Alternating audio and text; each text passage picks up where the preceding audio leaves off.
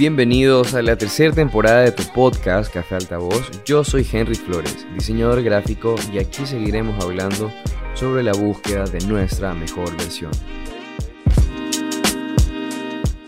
¿Qué tal amigos? ¿Cómo están? Sean todos ustedes bienvenidos a otro episodio de tu podcast Café Altavoz. Si eres nuevo por aquí, pues yo soy Henry Flores, diseñador gráfico y en este podcast hablamos y tratamos temas relacionados a nuestra profesión, la cultura visual, el diseño gráfico y analizamos los tropiezos o malas decisiones que tenemos para tomarlas como herramientas de nuestro día a día. Así que, como saben, en estas últimas semanas hemos tenido una edición especial con grabaciones de mujeres, con invitadas mujeres creativas, diseñadoras de moda, ilustradoras, TikTokers, así que hoy no es la excepción. Tengo un episodio muy interesante y estoy muy emocionado por la invitada que nos acompaña hoy. Ella es Blanca Fernández desde Madrid, España. Contarles un poquito de contexto sobre ella.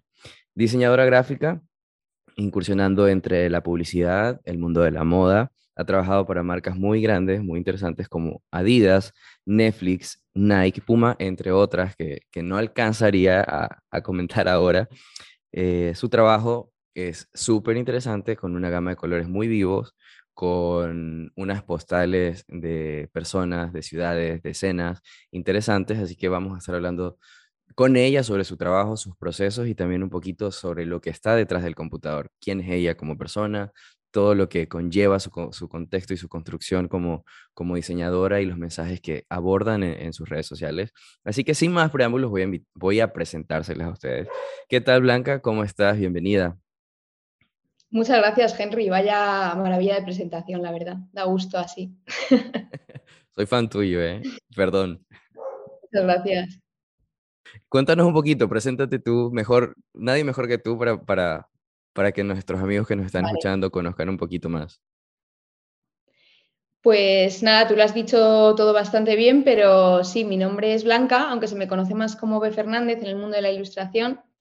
Eh, yo vengo del mundo del diseño gráfico, como bien has dicho, estuve unos seis años trabajando como diseñadora UX de aplicaciones web y al principio de mi carrera un poco visual, pero al final la ilustración es como lo que siempre me ha apasionado desde pequeña, me viene un poquito de familia, siempre me ha encantado dibujar, pero no era consciente de que podía dedicarme a ello como una profesión, entonces nada, pues ha sido como una cosa que me ha acompañado toda mi vida.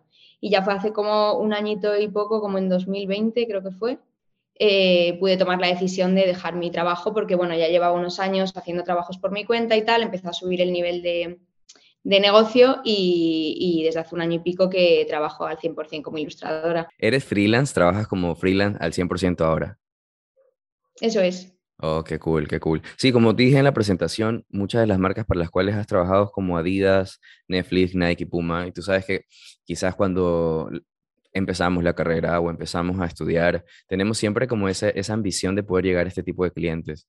¿Cómo lidias tú esto y qué tal los procesos de, de, poder conectar con este tipo de marcas? Bueno, para mí fue un sueño la primera vez que hice un trabajo con alguna de estas marcas. Creo que la primera fue Looker y al final pues sí, me pasa un poco igual, yo a nivel, tanto a nivel visual como a nivel estilo de vida, porque al final el estilo que a mí me gusta eh, llevar en la moda, en mi manera de ser, mi manera de vestir, la música que escucho y tal, está muy relacionada con eh, el streetwear. Entonces, son marcas que yo he admirado siempre y que he usado siempre y que he soñado con trabajar con ellas.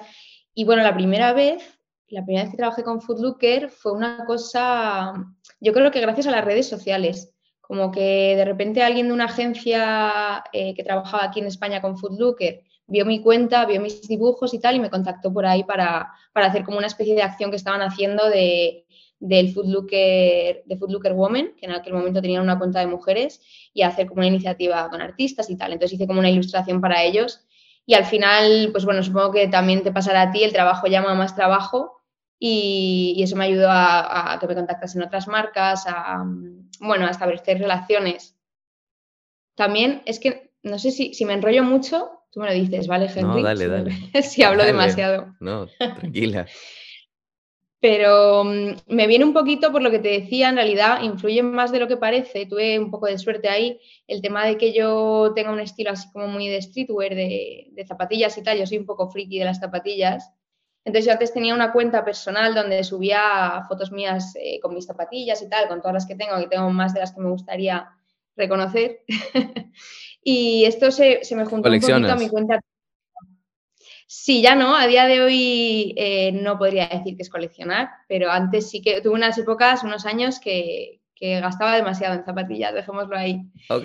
Y, y nada, pues fue como un poco, eh, yo creo que ese mix entre mi cuenta personal, que me conocieron algunas marcas porque vieron mi, estilo, cómo vestía, tal, y me contactaron para mandarme producto. Y el, el, que me conociesen algunas marcas de esa manera me ayudó también a que me conociesen como esa faceta artística que tenía. Así que fue un poco una mezcla de suerte, estar en el momento adecuado, que se me descubriese.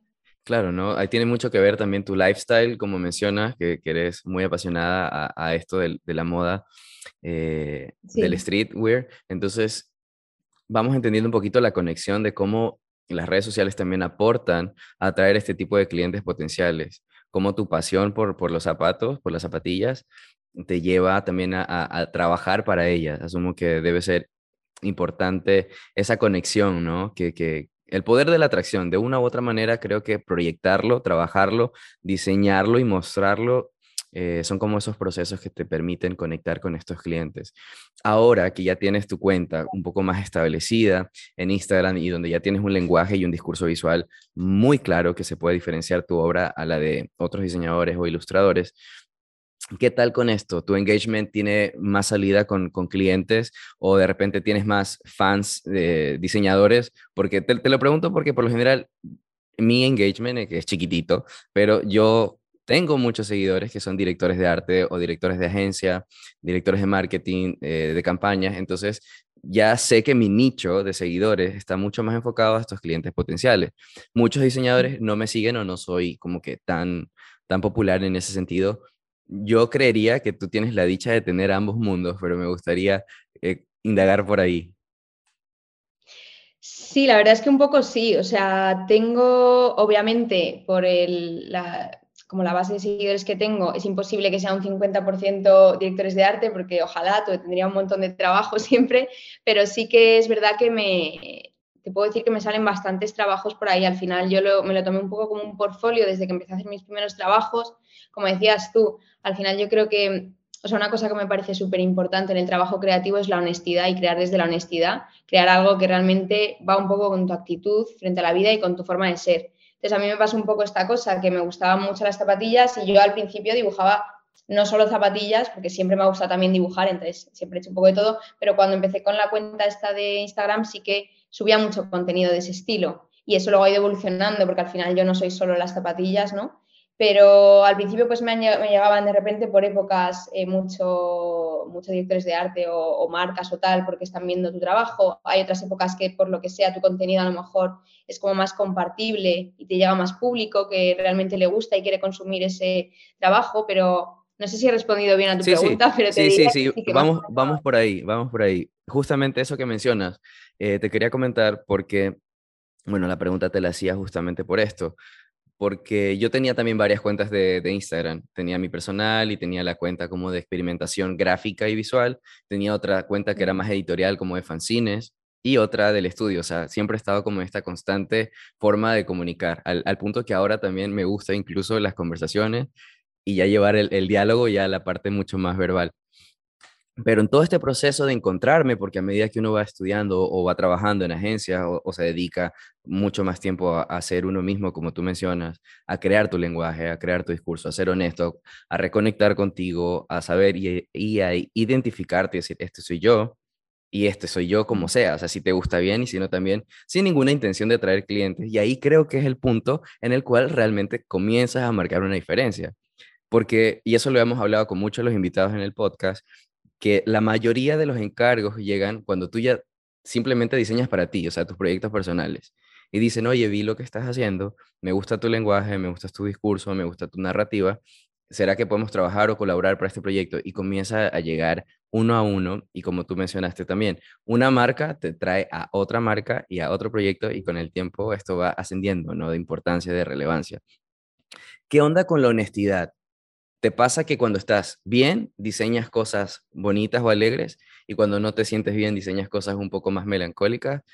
¿Cómo van estos procesos de creación independiente y libre? Yo diría que no es necesariamente así, porque al final para mí, o sea, el tema de estar, por ejemplo, triste y que me salga un dibujo como más triste o más apagado, tal, eh, para mí el tema de la creación me actúa un poco como terapia. Entonces yo me desahogo ahí, hay veces que sí que se pueden ver eh, unos mensajes un poco más como negativos, eh, escondidos ahí en todo ese colorido que yo utilizo, pero generalmente me ayuda a mejorar mi estado de ánimo el hecho de crear. Entonces no va tanto a lo mejor como que sea directamente relacionado, a veces, de hecho, yo creo que hay veces que estoy muy feliz y muy contenta y de repente me apetece quitarme algo negativo que tengo detrás, aunque no me esté afectando demasiado, ¿no? Entonces, como que no tiene una, relación directa, diría yo, pero em, sí que creo que todo lo que dibujo al final está influido por lo que a mí realmente me llama la atención de manera honesta, ¿no? O sea, que no, no digo, me cuesta mucho decir, oye, pues esto creo que es algo que, que va a funcionar muy bien y que ahora se está llevando entonces debería hacer un dibujo de esto. ¿Sabes lo que te digo? Si de repente es una zapatilla que a mí ya me encanta, por ponerte el ejemplo de las zapatillas que ya habíamos estado hablando, si es una zapatilla que a mí ya me encantaba de antes y resulta que ahora acaba de salir y tal, pues oye, igual también pienso en eso. Obviamente tengo redes sociales. Igual de repente digo, pues este dibujo que tengo esta zapatilla, subirlo ahora sería buena idea. Pero el hecho de dejar de, mm, de ser un poco quien eres tú para intentar gustar al resto, creo que, que es un poco el límite este que te, te comentaba, que creo que puede ser perjudicial incluso para tu propio trabajo. Sí, sí. Y lo que mencionas es eso, ¿no? También darte la oportunidad de, a pesar de estar consciente de la metodología con la cual trabajas tus redes sociales, porque indudablemente todos los que trabajamos en redes o lo que publicamos nuestro trabajo entendemos la conexión que hay con los posibles clientes potenciales, ¿no? Pero también existe esto que tú mencionas, que es la parte de no cuestionártelo tanto, sino dejar que fluya un poco de forma más orgánica, de forma mucho más natural. El sentido de quiero diseñar esto y me siento contento, me siento cómodo. Entonces también las redes sociales pueden tener esta, esta, esta forma también como de, de presionarte a tengo que publicar, no tengo tantos likes, no me está funcionando tanto esto. Ya, entonces también soltar eso, también, o sea, es interesante diseñar, es interesante conectar con nosotros, pero de una u otra manera están como que a la par estas, estas dos emociones. Soy yo tal cual, esto es lo que hago, esto es lo que quiero hacer, y por otra también tener el control de la situación. No, claro, es totalmente imposible, yo creo, no pensar en esas cosas. Por eso te digo, al final yo también tengo una planificación y yo también no te podría, no te podría decir que trabajo directamente de Instagram porque no es así, pero sí que soy consciente de que mis clientes vienen de ahí, la mayoría de ellos, y que para mí es muy importante en mi trabajo. Entonces, obviamente yo llevo una planificación, yo todas las semanas subo contenido más o menos a la vez eh, y tengo que generarlo y también me supone un estrés, pero dentro, o sea, como dejando de la, esa parte de Instagram, me refiero a dentro de lo que tú creas, Em, cuando te hablaba de honestidad me refiero a, crear un poco cosas que realmente te llaman la atención. Por ejemplo, si a mí no me gustan los vestidos victorianos, ¿no? por ponerte un ejemplo, no sé, es lo primero que se me ocurre, eh, no, voy a, no, voy a, hacer ilustraciones de vestidos victorianos, eh, que es una cosa que a mí no, que no disfruto haciendo porque sé que puede funcionar. Porque al final el resultado va a ser que a lo mejor hay una chica que pinta vestidos victorianos que claramente es su estilo y le sale y le encantan, y triunfa así, pero el resultado de que yo hiciese eso sería algo que no está un poco vacío de significado, ¿sabes lo que te digo? Claro, no eres tú. Estás, estás haciéndolo con el propósito de, enganchar o de, encajar o de atraer.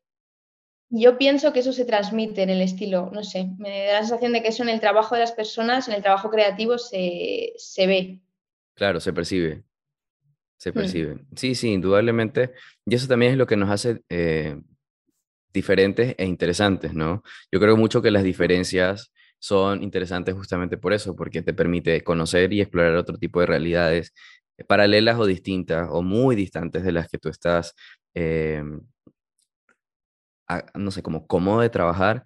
Por lo general en el, en el, podcast yo trato de invitar no solo a diseñadores o a gente que hace ilustración, sino de todos, o sea, diseñadores de moda, eh, comunicadores, eh, periodistas, fotógrafos, copywriter, o sea, porque cada uno de nosotros va construyendo una profesión y que indudablemente es, nuestro sustento, no solo económico, también moral, o sea, no sé si te ha pasado, yo he tenido proyectos que no han funcionado, que no han salido bien, y es como que sí me da la de me siento un poco mal, de repente no me siento tan cómodo, y también te afecta en tu parte personal. De repente te afecta en tu seguridad con las demás personas o en otros contextos alejados del trabajo, contextos de relaciones amorosas, contextos de familia, contextos de relaciones de amigos. Entonces, de una u otra manera, el ser tan apasionado o querer tanto algo, también como que te hace sentir muchas cosas. Cosas buenas, cosas no tan buenas, te descubres, te redescubres, aprendes y tratas de, desaprender también cosas, ¿no? Que si últimamente lo estaba hablando con muchos invitados acerca de, esta parte de por qué diseño realmente. Ya indudablemente amamos diseñar, nos gusta lo, que hacemos, pero ¿cuál es el, el verdadero fondo qué queremos realmente decir, qué queremos eh, transmitir, qué es el lugar que queremos ocupar también ¿no? de nuestra vida, cómo vamos diseñando nuestra vida, ser espectadores o ser protagonistas, em, seguir una línea, seguir un patrón o, también tratar de romperlos, tratar de romper todo ese tipo de, estructuras que están establecidas dentro del mundo o de este sistema eh, postmoderno, contemporáneo de, la comunicación visual o de las redes sociales que a veces sí te enganchan y te dejan como, como un mal sabor, como que te cuestionas demasiadas cosas, la popularidad, el dinero, la fama, el éxito, ¿qué es el éxito? ¿Qué es realmente lo que queremos? ¿Qué es lo que tú realmente quieres comunicar? ¿Qué es lo que tú crees que hay un mensaje detrás de toda esta obra de colores y de alegría que, tienes tú en tu trabajo? Mm, bueno, yo creo que no es que haya como un mensaje concreto que yo quiera transmitir con toda mi obra, porque al final mis trabajos son muy diferentes. Yo lo utilizo para expresarme porque creo que siempre se me ha dado mucho mejor eh, las imágenes que las palabras. Entonces es como una manera que he tenido desde niña de expresarme, de comunicarme, de lo que te comentaba antes, de una forma de terapia. Es algo que me hace feliz y luego es algo también que soy incapaz de, de dejar de hacer. O sea, yo creo y sigo dibujando y ilustro porque no, podría hacer otra cosa. De hecho, si no me estuviese dedicando a esto, pienso que seguiría dibujando igual, a lo mejor no tanto, no todos los días como hago ahora, pero siento que es como un impulso que tengo que no, que no puedo controlarlo y también es eh, una de las cosas que más disfruto del mundo. Entonces, siento que para mí es como una necesidad de comunicar, pero no es que tenga un mensaje concreto, ¿sabes? No podría decirte, eh, no, me gustaría cambiar esto del mundo que no me gusta y con mis mensajes trato de modificar esto porque es que no, te no, mentiría. Entiendo, entiendo, entiendo. Creo que también tiene que ver con la parte de la construcción, ¿no? Desde la niñez. Dentro de las cosas que leí sobre ti, eh, encontré que tu familia, tú vienes de familia de artistas, de, de pintores, de escritores, de ilustradores. Entonces eso también atribuye y contribuye a que tú tengas esta necesidad, como tú dices. Si no estuviera haciéndolo de esta manera, igual seguiría dibujando o ilustrando. ¿Cómo. ¿Cómo, es Blanca Fernández en ese, en ese contexto de, de niña, mujer y de, y de creadora? ¿Te refieres a cómo ha sido mi evolución desde que era niña en este aspecto? Claro, cómo ha sido tu proceso de encontrarte dentro de la ilustración creciendo en un ambiente que te inspiraba. Bueno, pues al final eh, lo que tú comentabas, mi padre, mi padre pinta, ha pintado desde siempre, no se ha dedicado a ello, sí que es profesor de historia del arte, pero lo que es eh, profesión pintor no lo ha sido, siempre lo ha hecho por pasión, pero mi abuela también pintaba desde muy joven, mi tío es ilustrador, es verdad que tengo como yo creo que me viene de familia, pero no tanto porque me lo hayan inculcado muchísimo de no, he nacido y yo cuando nací estaba en un taller y veía eh, los pinceles por ahí, no, pero no es así, no es tan romántico, pero sí que es cierto que yo creo, pienso que es algo de genética porque igual que mi hermano, por ejemplo, no, ha tenido esa, esa inquietud nunca de, mostrar un interés por lo visual, a mí me vino desde muy pequeña y, y bueno, tengo también mucha costumbre, supongo, porque mi padre influyó bastante en eso, obviamente, como a él le gustaba, veía que yo también lo disfrutaba, quiso inculcarme mucho todo el tema artístico. Eh, mis padres me llevaban a bastantes exposiciones de pequeña, me, me, hacían como interesarme por la cultura y por, el, por ese mundo del arte. Pero como te decía antes, no consideraba que fuese posible vivir de ello porque también tienes que tener en cuenta que aunque yo pueda venir de una familia en la que sí que había algo de cultura artística, eh, realmente solo mi tío de toda mi familia vive de una profesión eh, como más artística, que él es ilustrador aquí en Madrid. Entonces, eh, realmente mi padre, por ejemplo, era profesor, pues al final no tenía tampoco como una familia de personas con ideas más empresariales, de emprendimiento, de, ser freelance, de todas estas cosas que yo estoy haciendo ahora, nunca las hubiese pensado y de pequeña no pensaba ni que fuese una posibilidad eso de dedicarme a ser ilustradora.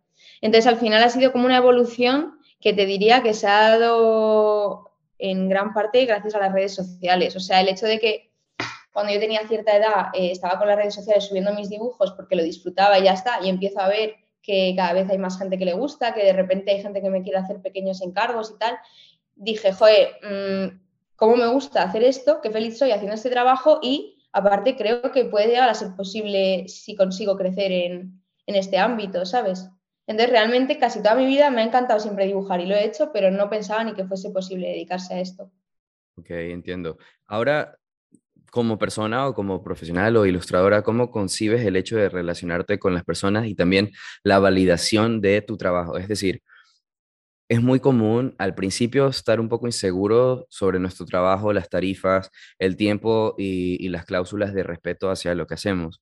Y con el tiempo, obviamente, tras encargo y tras nuevos clientes y toda esta experiencia que te da conversar con otras personas, validar el, tiempo de trabajo, los proyectos, te da una seguridad que obviamente si tienes una ventaja a alguien que quizás no tiene tanta demanda o que quizás no tiene estos contactos o este tipo de, clientes, indudablemente tienes la construcción como, como mujer de, de, que viviste en ese entorno, pero como tú dices, antes quizás no me hubiese dedicado por el tema de los negocios. Como vienes también de agencia, de trabajar en, esto de, la publicidad, sales de la agencia, obviamente aprendes y absorbes estas formas de hacer negocio, de trabajar, de ser un poco más independiente financieramente, pero tú crees que sí influye también esta seguridad que te, que te brindan los proyectos a nivel personal. ¿Cómo eres con, con tu entorno, con las relaciones o sea, no me quiero meter a profundidad, pero tus relaciones amorosas, con tus relaciones de,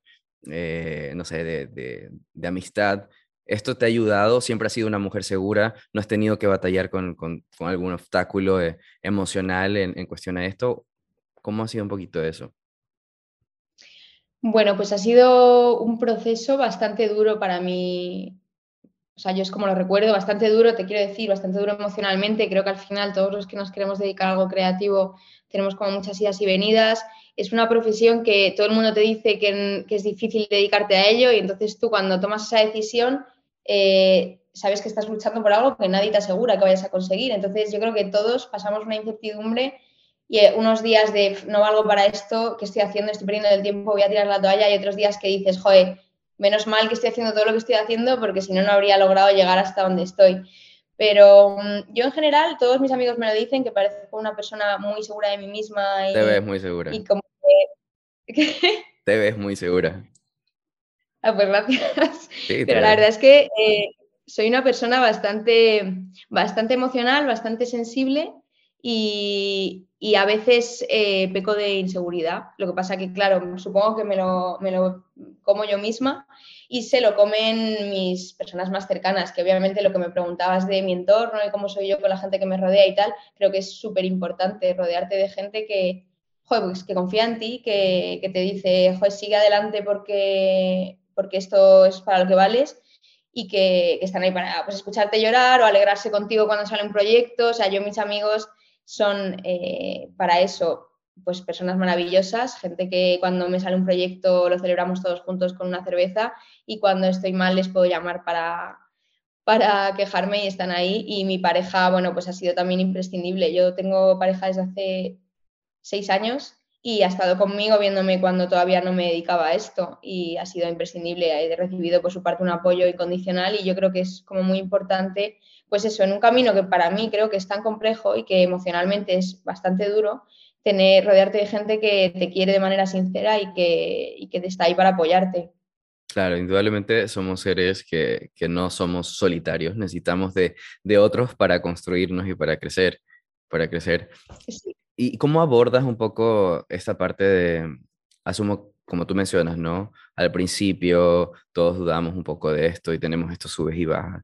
Em, ¿Cómo abordas las situaciones cuando algún proyecto se sale o cuando algo te ha pasado que no es de la forma que tú esperabas y, llega a afectarte a ti, no sé, en cuestión presupuesto, en cuestión de resultados de trabajo, ¿cómo abordas esas situaciones que no son tan eh, agradables, ¿no? Y que a veces te bloquean creativamente y también te pueden mandar en un breakdown así como que un poquito heavy.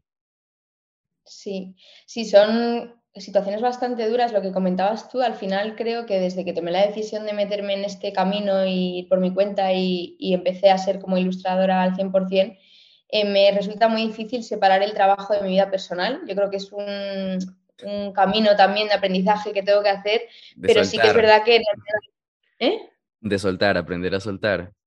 Sí, en eso pasamos todas. Yo estoy, yo, yo estoy en eso todavía.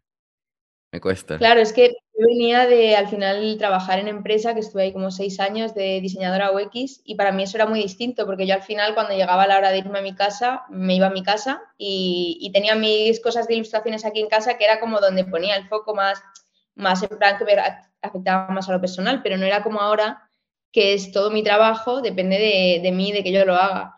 Entonces, me cuesta mucho, creo que todavía me queda eh, mucho por evolucionar, lo que dices tú que estás también haciendo, me queda mucho por evolucionar en este camino personal de crecimiento, de em, relativizar, de separarme de lo, que, de lo que esté pasando fuera, de no poner en duda mi trabajo por si salen unas otras cosas, porque además creo que es una cosa que es como muy difícil. El otro día me escribía un, un seguidor por Instagram y me decía, oye, te quería pedir como consejo para cuando te pasa esto, te dicen que no a los trabajos y tal, ¿cómo lo afrontas? Y decía, joder, es que es, curioso porque llevo a lo tonto ya haciendo ilustraciones para empresas y tal, como cinco años o algo así, y todavía hay veces que, que, cuando hay un proyecto que te hace mucha ilusión y de repente no sale, me cuesta un poco enfrentarme a ello, ¿sabes? Y afrontarlo. Pero al final creo que, mm, que cada vez te afecta menos, que es un poco acostumbrarte y sobre todo intentar como cuando ya se te ha pasado pues todas las emociones, el torbellino y tal, eh, pensarlo fríamente y, darte cuenta de que probablemente no tiene que ver con la calidad de tu trabajo. O sea, muchas veces entran en juego cuando tú optas a un proyecto tantos factores, eh, otros candidatos que pueda haber que a lo mejor hacen un estilo más adecuado a lo que quiere en ese momento el cliente, presupuestos, eh, tiempos de trabajo, mm, un montón de cosas que no tienen que ser justo la calidad de tu trabajo, ¿sabes? Que es un mínimo factor que puede afectar a eso. Entonces, eh, bueno, yo creo que es relativizar, respondiendo a tu pregunta, pero, pero que es muy, es muy complicado. O sea, a mí me cuesta mucho a día de hoy, em, a veces. Otros claro. llevo mejor. No, a todos, a todos. Y yo sé, y te lo preguntaba justamente por eso, porque a mí también a veces me dan un feedback o me responden acerca de ciertos episodios. Y es una recurrente este tema de, de cómo hago para que no me afecte o que no me importe tanto, porque al final de cuentas, no sé cómo lo, lo, tengas tú, pero no se trabaja, es verdad, necesitamos el dinero, es importante el presupuesto, pero realmente hay una, hay una necesidad de hacer las cosas bien cuando realmente eres apasionado y amas lo que haces, te gusta hacerlo bien, y cuando entras en una validación o en una balanza que, que hay cuatro o cinco diseñadores más, y tú dices, ok, pero será todo esto que tú mencionas, será por el presupuesto o será porque este diseñador encajó más, pero también hay ciertas dudas que pueden surgir a partir de esto, ¿no? Entonces hay que ser como que súper resiliente y no es tan fácil decirlo, porque me ha pasado, quizás ahora no tanto, estoy también un poco más como en, en este mood, como en esta etapa de, de, de autoconocimiento y de entender de que hay cosas que están fuera de mi control y hay cosas que surgen y que es un trabajo y, estoy luchando para no vincular tanto mis emociones con, el proceso de, trabajar, ¿no? De, Estoy exactamente igual que tú. sí, sí, pero creo que sí es importante para la gente y para los amigos que nos están escuchando entender, porque a veces también eh, proyectamos o idealizamos mucho. Por ejemplo, y yo me he dado cuenta, porque yo admiro mucho a la gente que invito, o sea, te admiro a ti, eh, a Eric Hércules, a todos mis invitados los admiro al punto de, de escribirle y decirle, oye, ¿sabes qué? Me gustaría hablar contigo. Y la admiración aumenta, pero también me doy cuenta que a veces uno comete el error de creer de que esta persona que ya tiene tantos clientes, que tiene un mood de, de una cartera de, de, trabajo y de presupuestos mucho más estable que otros diseñadores, porque por sí existe la comparación entre seguidores, número de seguidores, la cantidad de likes, followers y todo esto pero todos somos humanos.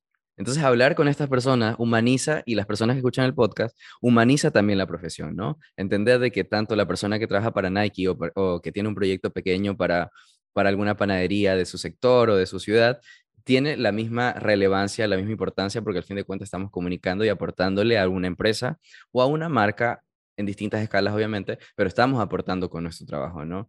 Entonces, estas inseguridades o estos miedos que surgen a nivel de empezar esta profesión o ya hacer un poco más recorrido y tener más experiencia y llegar a, tener marcas grandes como, como Nike, como Puma, como Adidas, igual no te libra de pasar por momentos o emociones que también te hacen un poquito como sentirte eh, vulnerable en este sentido, pero como tú mencionas, es súper importante entender de que esto no tiene que ver contigo, que no es solamente tu trabajo, y lo único que te queda es como mejorar, ¿no? Como que seguir, seguir, seguir, seguir. Por supuesto, o sea, al final yo creo que, mm, bueno, lo que decías, obviamente, yo, vamos, pienso que hasta, no lo sé, pero hasta el ilustrador más famoso del mundo que tenga una carrera de, no sé, que tenga ya 60 años y lleve 50 trabajando en esto, supongo que tendrá algunos momentos también de eso, como de inseguridad o de miedo o quiero que me salga esto, porque al final yo creo que mm, una cosa de los trabajos así creativos como los nuestros de diseño gráfico, ilustración, tal, por nuestra cuenta, que lo hacemos basándonos en la pasión, muchas veces lo que más eh, te duele, como decías tú, no es el presupuesto. De hecho, pocas veces, bueno, yo creo que nunca, y mira que me viene bien el dinero, ¿eh? pero nunca me, me, ha afectado personalmente que no salga un proyecto pensando, joder, qué pena porque contaba ya con este dinero, ¿sabes? Nunca ha sido por eso, siempre ha sido por, quiero que me den la oportunidad de hacer esto, quiero demostrarle a la gente que, que esto puede quedar muy chulo, que soy capaz de esto, de lo otro, quiero demostrarme a mí misma. Entonces, eh, pues eso, al final creo que es una cosa que siempre va a pasar en esta profesión, pero obviamente eh, pienso que con el tiempo ganas un poco de seguridad, o sea que va siendo cada vez menos, aunque nunca desaparece, pero sí que yo al principio cuando estaba empezando a intentar ser ilustradora, lo que me preguntabas antes, en plan, em, momentos difíciles de pensar que estoy haciendo merece la pena todas las horas que le estoy echando a esto, he tenido un montón, un montón. Y ahora que estoy dedicándome a esto, pues tengo algunos días así, pero muchísimos menos, o sea, nada que ver porque al final vas evolucionando, vas dándote cuenta de que estas cosas, lo que estamos hablando ahora, de que el hecho de que no tiene que ver contigo, cada vez lo vas interiorizando más. Y va a haber siempre veces que sea un proyecto que deseabas con todo tu alma y de repente no sale y pienses, joder, tiene que ver conmigo, es porque soy malo, no soy suficientemente bueno, pero creo que cada vez te pasa menos eso. Claro, con el tiempo aprendes a todo y también a matizar las emociones, ¿no? De repente antes, y eso también lo, lo comento, antes no tenía como que la costumbre de trotar o de hacer ejercicio o de meditar. Entonces, a medida que uno va creciendo, también entiende que hay herramientas, así como las tenemos en, el software y todas las que tenemos para trabajar, también hay herramientas de autocuidado para poder conectar con nosotros, para liberar un poco las tensiones y para equilibrar todas estas emociones. Entonces, a medida que uno va creciendo, aprende eh, sobre la profesión, aprende sobre el negocio, aprende sobre cómo vender tu marca personal y también aprendes a quererte y a, y a, y a entender, ok, este proyecto, ya viéndole las dos lados, los dos lados de la moneda, no solamente lo, importante de, decir, lo voy a, coger porque creo que soy capaz, porque creo que, me lo merezco, sino también que hay momentos, no sé si te ha pasado, en los que tú dices, estoy muy saturado, quiero un poco de tiempo para mí, quiero descansar o quiero viajar un poco, eh, quiero dedicarme tiempo con mis amigos, con, con mis seres más cercanos, y voy a parar un poquito, y voy a parar y voy a, a detenerme, porque eso también es ganar a veces, dejar y soltar un poco esa necesidad de estar constantemente haciendo o creando, que es algo que yo estoy trabajando, que en terapia lo he aprendido, eh, es aprender a, darme mi tiempo también, o sea, mi tiempo de calidad a mí. Y eso es muy difícil porque no te lo enseñan en la universidad, eso no te lo enseñan en la, en la, calle, no te lo enseñan en la escuela, eso es algo que uno va aprendiendo a medida que va creciendo, ¿no? Por eso siempre trato como de vincular la parte de ser creativo, de trabajar como diseñador, y también la parte de cómo uno va descubriendo todas estas cosas a medida que va creciendo, conversando con nuevos amigos, conociendo desde cosas simples como ver una película, un documental, escuchar un podcast nuevo. Entonces te transmite, te transmite conocimiento y te permite también, también un poco ir creciendo. ¿Qué, qué, qué tal el, el sentido de, de, la emoción, de la emoción o la salud emocional a nivel de trabajo? ¿Tú crees que te ayuda a crecer? Bueno, yo creo que es súper importante, o sea que al final en cualquier trabajo no nos damos cuenta y hay veces es como cuando estás estudiando en el instituto y tal, que tienes que hacer un examen muy importante. Eh, los seres humanos tenemos un cupo y necesitamos a veces parar para poder ser un poco más productivos y más efectivos, porque el hecho de estar como constantemente trabajando con la mente puesta en el trabajo, tal, al final es contraproducente. Yo creo que empeora la calidad de tu trabajo, empeora tu salud mental, tu felicidad, tu todo, tu calidad de vida en general. Pero es verdad que es algo muy difícil. O sea, yo es una cosa que, mm, que estoy trabajando también, como me comentabas tú, creo que estamos, debemos estar en puntos muy parecidos de la vida porque yo es una cosa que trabajo mucho y, que hago de manera como consciente. Eh, oye, esta tarde no voy a hacer nada. Y a veces me da como ansiedad, ¿sabes? Lo pienso y digo, qué horror, eh, no, no, puedo estar sentada en el sofá toda la tarde, ¿sabes? Y como que me empiezo a poner nerviosa, porque yo soy una persona como muy de ir a, todo el rato a todos lados, de hacer cosas, de estar creando, de estar tal, pero me obligo, me obligo a, a tirarme en el sofá, a jugar a un videojuego, a ver una película o, o sea, como lo que yo consideraría perder el tiempo, que no lo es, porque al final tu mente necesita ratos de esos. Sí, pero, bueno, me cuesta. También. Sí, no, no, y mencionaste eso de ansiedad. Yo estoy trabajando eso, porque en terapia eh, no me siento cómodo realmente procrastinando.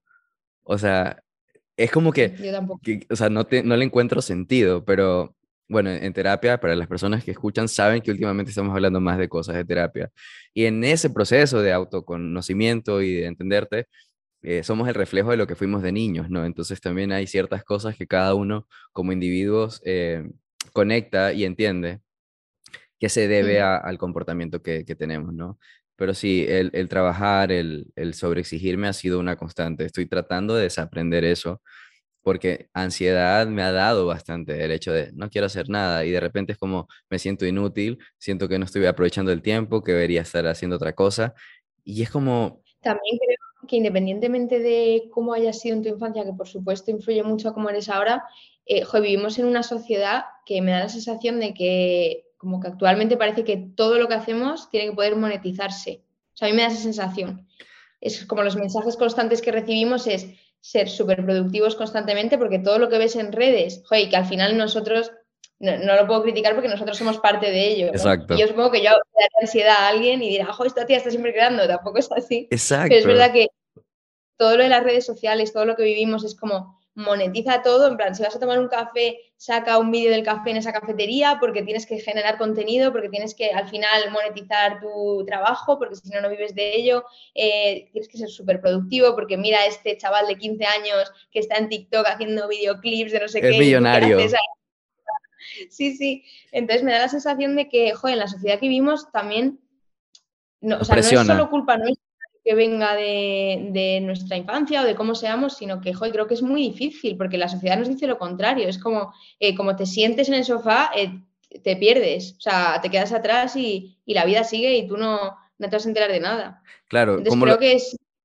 como lo planteas es interesante porque es verdad, o sea, si bien es cierto, a medida de la historia, las sociedades han impulsado y han presionado y han estado siempre como en constante transformación, pero en esta era que vivimos de tecnología y de que estas vidas que se ven lujosas, exitosas, como que en la forma muy inconsciente uno quizás no lo asume, pero en el muy inconsciente, en lo más profundo de nuestro ser, tenemos esta necesidad de yo no tengo esa vida, no tengo ese éxito, no soy como esa diseñadora, como ese diseñador, no sirvo, mi vida no es feliz. Entonces, pero es que ahí viene mucho el, tema de este de, del autoconocimiento, porque cuando empiezas a entenderte y a entender el real valor de las cosas y a, valorar lo que realmente es importante, entra el tiempo de calidad, entran las personas más cercanas, entra tu círculo, empieza tu salud mental y tu estabilidad emocional.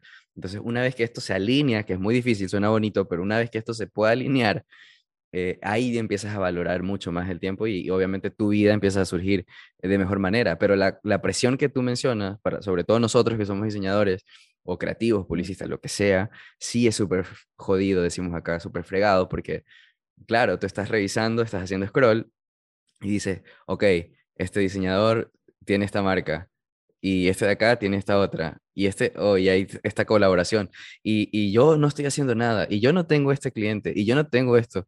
Entonces, ¿vale la pena lo que estudié? ¿Soy realmente bueno o no? Entonces, eh, eso es muy importante. Lo hablaba con Valentina en, en, Colombia sobre eso, que ella me decía, Henry, yo hace tiempo dejé de preocuparme y, de subir con, con algo programado, planificado a mis redes. Cuando me da la gana subo, cuando no, no, y ya pero llegar a ese punto, o sea, realmente es importante y es trabajo duro porque llega a importarte nada el dinero, el presupuesto y todo esto y es como, quiero ser libre. Bueno, y, claro, pero al final creo que, joder, en la sociedad que vivimos es casi imposible que te llegue a, a no importar el dinero, ojalá, ¿no? Pudiésemos decir, ah, pues no me importa si gano más o menos, eh, no vas a seguir teniendo la misma vida. Al final, yo, por ejemplo, para mí a lo mejor supondría no poder dedicarme a ser ilustradora si me empieza a ir mal. Entonces creo que eso es como ser una diosa, ¿no? Estar ya en un punto que lo has conseguido superar. De hecho, yo, por ejemplo, tengo una amiga que no tiene redes sociales y le da igual y digo, joder, qué guay, ¿no? Pero claro, yo siento que no puedo permitirme eso, pero mm, lo veo casi imposible, te lo juro. Por lo pero es por quienes somos, exacto, es por quienes somos. Es por quienes somos. Una, porque noto que, que disfrutas el proceso y lo mencionaste, lo hago porque me hace sentir bien, es como una terapia, lo dijiste. Entonces, ese es tu proceso de conectarte y ese es tu proceso de conectar con el mundo de repente hay personas que tienen eso. Yo también tengo amigos que tienen su foto de Facebook desde seis años, no suben nada. En Instagram tienen 12, 20 fotos como máximo y no tienen esa necesidad. Y yo digo, o sea, de verdad no entiendo y es normal, creo yo, está súper bien. Pero en mi vida, en mi realidad es como no puedo. Yo no podría. Porque entiendo que el enganche es Instagram y Behance, por lo menos para mí Behance Instagram es como clientes, trabajo y además lo disfruto. Lo disfruto. Pero... por un lado es como que lo envidias, porque yo lo pienso, ay, perdona, que se me ha abierto una cosa aquí. Que por un lado es como que lo envidias porque yo lo pienso y, mm, digo, jo, pues como mucha más tiempo para las cosas que realmente importan en la vida, que es lo que decías tú, el tiempo de calidad que pasas con gente a la que quieres, el descansar, el hacer cosas que te estimulen, vivir experiencias nuevas, todo eso es lo que realmente luego te hace feliz, más que estar como conectado a una pantalla, pero pero es que no, pues es lo que tú decías, en plan de yo es como que me da un poco de envidia y pienso, qué bueno, pero, pero me veo no también porque... Sí, claro. Y que estoy, estamos ya como muy metidos, yo creo. Sí. Como muy metidos en esto. Y, es, lo que tú quieres, porque de repente yo tengo un amigo que se fue a vivir a la playa, yo vivo en Ecuador, estoy a 20 minutos de la playa, él dejó su trabajo, se fue, compró una casa, está en la playa, y, él tiene su kayak y sale al mediodía a andar en el mar y él ha encontrado en ese retiro, ya había baños, una paz. Y yo cuando a veces estoy muy colapsado, me voy y hablo con él y le digo, o sea, porque como que me hace aterrizar un poco o entender o me baja los niveles de ansiedad que vivo a, estar en este constante crear, trabajar, eh, crecer, eh, obtener más, pero también es por el lifestyle, ¿no? O sea, porque de repente él es súper feliz con cosas simples y eso es válido, pero yo también con el tiempo entendí de que él es eso, y que él le da felicidad, en cambio a mí me da felicidad viajar, comer en restaurantes, comer, probar comida nueva, eh, ir a lugares quizás fancy, después también ir a lugares como más on the ground, porque tengo ese, ese jig jan eh, mitad mitad, entre fancy y calle, sí, calle pero elegante, siempre estoy así. Y de repente... calle pero elegante. Sí, sí, sí, sí fanático de esos dos mundos. Y él no, él es como más tranquilo, paz, silencio. Y de repente a mí me gusta irme a Nueva York dos veces al año. Eh, y la multitud de bulla, de ruido y, y, de contaminación visual que hay en Times Square, yo la disfruto y a mí me encanta. ¿Me entiendes? A mí me llena de inspiración o me, o me hace ir a otros contextos eh, creativos y llego con nuevas ideas y nuevas cosas. Entonces tiene que ver con eso de ser distintos y reconocernos.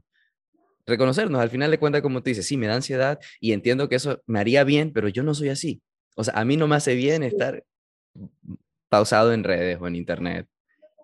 Sí, es súper importante eso que dices, yo creo. O sea, yo es una cosa que he reflexionado mucho últimamente, sobre todo a nivel personal más que relacionado con las redes sociales, pero el hecho de reconocerte, sobre todo lo veo más que de cara a compararte con otras personas, creo que es súper importante reconocerte en el punto en el que estás ahora, porque yo me he dado cuenta de que hay veces que eh, como intento forzarme a ser la persona que era antes y a que me gusten cosas que me gustaban antes y, me ha estado como lastrando mucho hasta que este año sí que he hecho esa reflexión de, es que ahora soy distinta y me hacen feliz otras cosas y no pasa nada, o sea, no, no es peor ni pasa nada con eso. Entonces sí, creo que es súper importante lo que dices, como darte cuenta de quién eres, aceptarlo y, y alimentarlo un poco. El, ojo, pues yo disfruto yendo a Nueva York, pues voy a darme eso, no tengo por qué ser como una persona que no soy. Exacto, y, y entender de que no hay sentido, no hay gusto culposo, ¿no? De repente antes yo como tú dices, no puedo ser como era antes. Antes yo nunca me imaginaba, no sé, teniendo plantas y cuidando plantitas y regando. A medida que pasa el tiempo ya me fue gustando otra cosa. De repente antes yo odiaba el reggaetón o el trap y ahorita escucho demasiado trap y así como escucho bolero y escucho jazz. O sea, porque con el tiempo y el espacio nosotros nos modificamos y nos transformamos, ¿no? Entonces ya, ya es un poco eh, absurdo pensar de que debemos ser como éramos hace 5 o 10 años atrás. Creo que lo ideal es eso, transformarnos. Porque mucha gente que me conoció hace cinco años dice, oye, este, qué, qué distinto que estás, que ni sé qué, ni sé cuánto, ya casi no sales, no vas a fiestas. Y yo, ok, disfruto estar en mi casa, escuchar un long play, tomar café, que no tomaba café, o sea, cositas chiquitas que también le dan sentido a tu vida. Yo no escuchaba, eh, no, como te digo, trap. Ahora me gusta escuchar, no siempre, pero escucho. No tomaba café, siempre decía, no, tomar café no, no, no, no me gusta. Nunca me di el tiempo de probar. Y en este tiempo, desde que empezó la cuarentena, dije, ok, este tiempo yo lo quiero para transformarme, para reinventarme. Quiero ver realmente eh, y explorar otro tipo de cosas en todos los ámbitos. Claro, y ahora me encanta el café. sí. a mí también, el café y el trap me gustan mucho. Ah, ok, buena hora. Sí, sí, sí, sí. Entonces, esas cosas son, son interesantes, porque también te vas diseñando. Diseñas tu vida, diseñas tu futuro o tu presente y ves cómo diseñabas antes y cómo diseñas ahora y hay una evolución en todos los sentidos. Sí, totalmente. Es que al final yo creo que los que hacemos, creamos de forma visual y bueno, supongo que en la música y en cualquier tipo de arte pasa eso, eh, nuestro trabajo evoluciona con nosotros. Y al final yo, mm, yo noto cómo mi trabajo ha evolucionado y a veces me escribe pues eso, algunas seguidoras o algo, oye, ¿cómo haces para llegar al estilo que tienes ahora? y digo, joder, como que no es algo consciente, no es que yo haya decidido, Ay, ahora voy a cambiar un poco mi estilo porque es hora de cambiarlo. Es como que mi estilo va evolucionando conmigo y yo no puedo controlar eso. O sea, yo cambio y al final mi estilo progresivamente cambia como hacemos las personas, pero si yo veo mi trabajo de aquí hace cuatro años, ha cambiado muchísimo. De repente parece un cambio radical, ¿sabes? Pero ha sido muy progresivo. Claro, y, y uno también se siente orgulloso de esos cambios. Porque tú hmm. miras atrás y, bueno, dices, ok, he mejorado, hay un cambio eh, muy importante o relevante en mi trabajo y también te lleva, porque cada proyecto para mí no solamente es la marca o lo que hay detrás, sino también las personas. O sea, por ejemplo, yo antes, yo viví mi niñez en Estados Unidos, estoy high school allá, y con el tiempo perdí el, el, el idioma. O sea, yo hablo inglés, pero me creé esta idea de ya no lo hablo bien, no lo hablo igual. Entonces, a medida que me empiezan a llegar, hace ya unos 3, 4 años atrás, clientes de Estados Unidos, de Francia, de otros lados, y el idioma que, que hablamos es en inglés. Y al principio tenía esta, esta, esta, este chive en la cabeza de, ay, quizás no me van a entender, quizás no sé qué y no sé cuánto. Entonces, si bien es cierto, todo lo que nos pasa a lo largo de la vida nos, nos atribuye cosas buenas o negativas y está en nosotros sacarle el lado positivo y, tenerlo como, como algo que, que, hemos aprendido. Entonces tenía este miedo de decir, ay, ¿será que necesito traductor para esta reunión? Y poco a poco me fui soltando, ¿no? Al día de ahora, si me, si me escriben y yo, ok, ya fluyo normalmente. Pero ese era un miedo que yo tenía hace años atrás.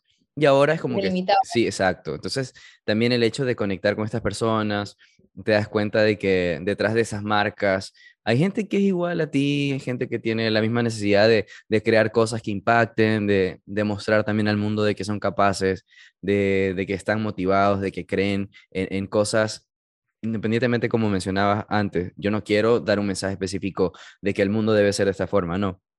Pero tú tienes la, necesidad de que con tu trabajo decir, esta soy yo, esta es mi vida y, y, aquí estoy parado en este presente, en este lugar, en este país, en esta, en esta publicidad, en esta campaña que lo más chévere que a mí me ha pasado, que yo experimento, es saber de que eso lo van a ver millones de personas o miles de personas. Ya cuando llego al punto de, de, trabajar para marcas como Airbnb, bueno, en tu caso Nike, Adidas, o sea, son marcas grandes, ¿me entiendes?